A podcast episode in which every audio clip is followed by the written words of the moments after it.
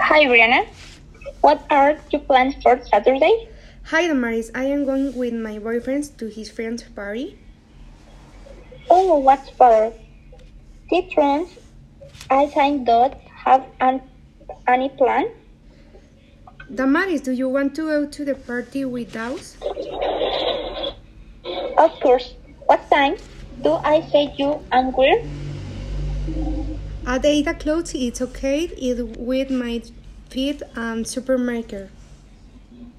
I think it's perfect, Brin. We go to the party.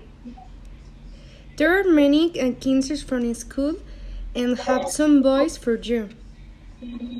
Ah, okay. Can I invite us my friends, Natalia? Sure, the invitation is for whoever like to go. All right. See you on Saturday. Damaris, will you attend the school conference on Monday? I do not think I can. I have an committed with me grandmom. It is very difficult for me to go. Oh, what a bad web. I don't think to go. I will I will do that best to be able to go for will.